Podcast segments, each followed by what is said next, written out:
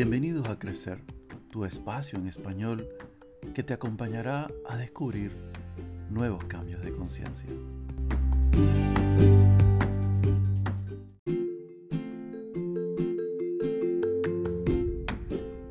Muchos hemos asegurado que conocemos a alguien por saber parte de su historia o su pasado, o por conocer sus gustos o cosas así.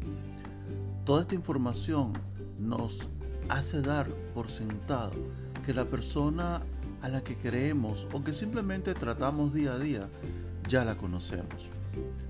Al ser cada quien parte del universo, adquirimos características de este. Somos cambiantes y en evolución. En el universo nada está estático. Todo está en movimiento de una manera u otra. Creemos conocer a las personas por una información basada en su pasado. Es decir, todo lo que le ha formado, incluso desde antes de su nacimiento hasta el día de ayer, por ejemplo. Cada persona, incluyéndonos, piensa, habla, actúa o siente desde el pasado. No hablaré a algo que no conozca, no haré algo que no sepa, no pensaré algo que no haya vivido antes. El pasado define o no la manera de ser actual de cada quien.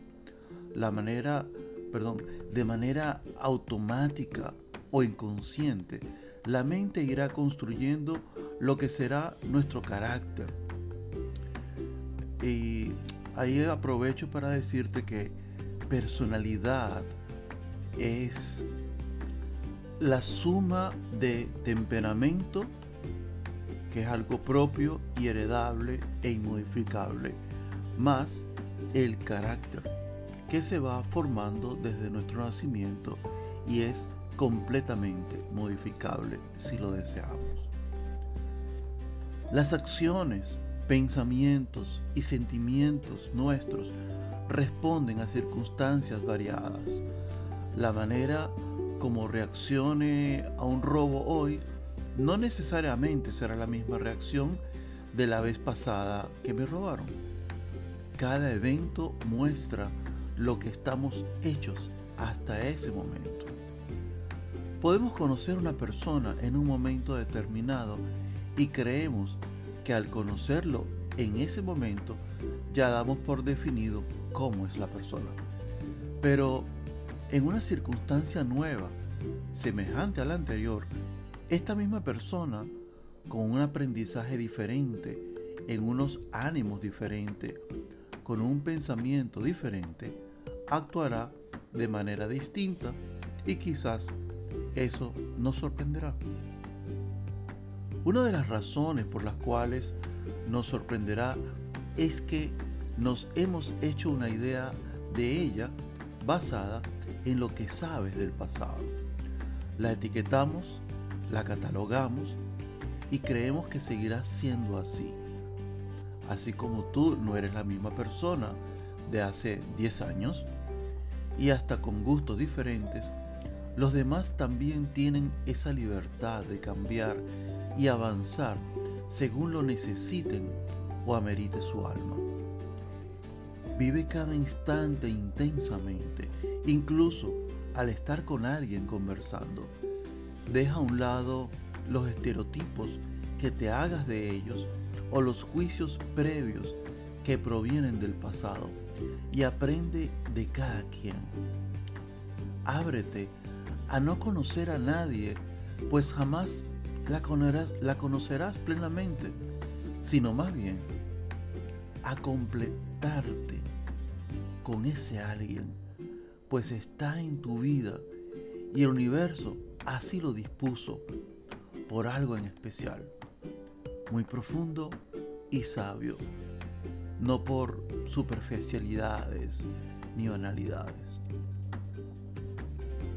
Acepta, permite, fluye, vive.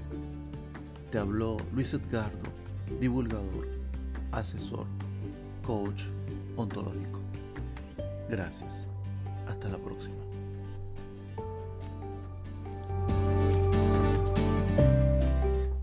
Cuando no conoces las herramientas de transformación y no sabes cuáles son tus capacidades y dones, el cambio a tu felicidad y crecimiento se hace más largo o hasta eterno.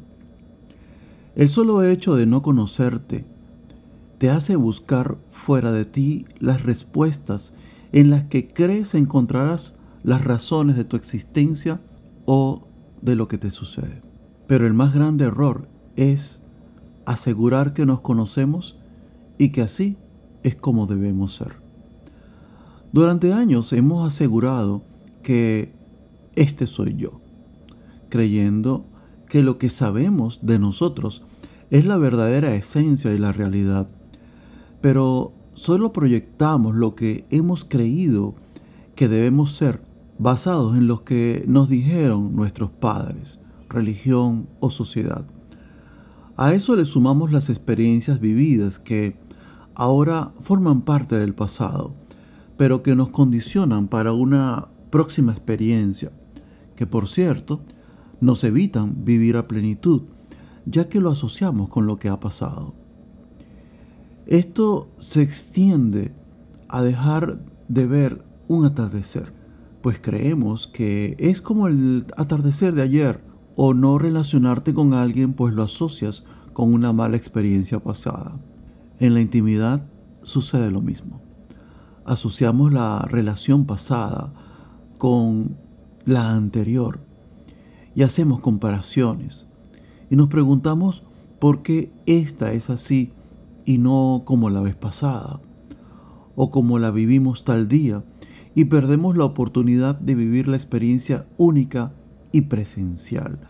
Todo porque hacemos de la imagen del pasado la vivencia válida en lugar del presente, que viven en ese instante único e irrepetible. Hasta ahora, sin herramientas adecuadas, culpamos a todos y a todo lo externo de lo que nos pasa, asumiendo que los que estamos bien somos nosotros y que el concepto de la vida, de cómo la vemos, los otros deberían también incorporarlos en sus vidas. Esto nos lleva a creer que debemos preguntar afuera, por ejemplo, cómo ser feliz, cómo mejorar el carácter, cómo evitar la compulsión a la compra, cómo dejar de aparentar un buen aspecto para ser aceptado. Nos aferramos a una imagen construida de nosotros que creemos que sin ella dejaremos de existir. Tenemos miedo a enfrentarnos o a dejar de ser. Tomamos talleres o charlas buscando la respuesta afuera, pero peor aún, buscando el apoyo para justificar nuestras ideas, nuestras rabias o nuestros miedos. Vivimos aletargados, pero justamente lo que evita nuestra felicidad es aquella imagen que aceptamos como válida y seguimos alimentando con tanto ego y arrogancia.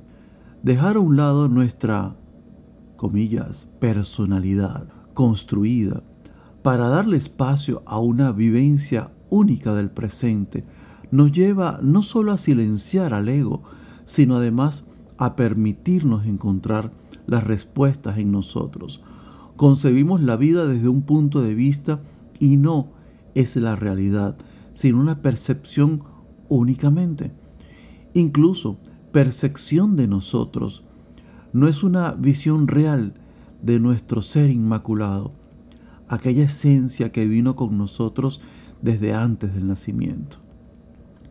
Muchos hacen planes en estos días para proyectar el nuevo año con expectativas especiales y metas por alcanzar. Algunos lo han hecho cada fin de año y el año siguiente se asemeja al anterior por los mismos errores y situaciones. Recomendaciones buscar desde dentro de ti, buscar las respuestas, dejar de culpar a otros, dejar el odio, las rabias, saber perdonar, reconocer que Tu manera de ser y de pensar no es la ideal. Saber aceptar y respetar la opinión de otros, escuchar más, hablar menos, preocuparte más por el otro que por ti. Luego haces planes con esa limpieza interna que has ido logrando. Bendiciones y éxito en este nuevo año. Acepta, permite, fluye, vive. Te habló Luis Edgardo, divulgador, asesor, coach ontológico. Gracias. Hasta la próxima.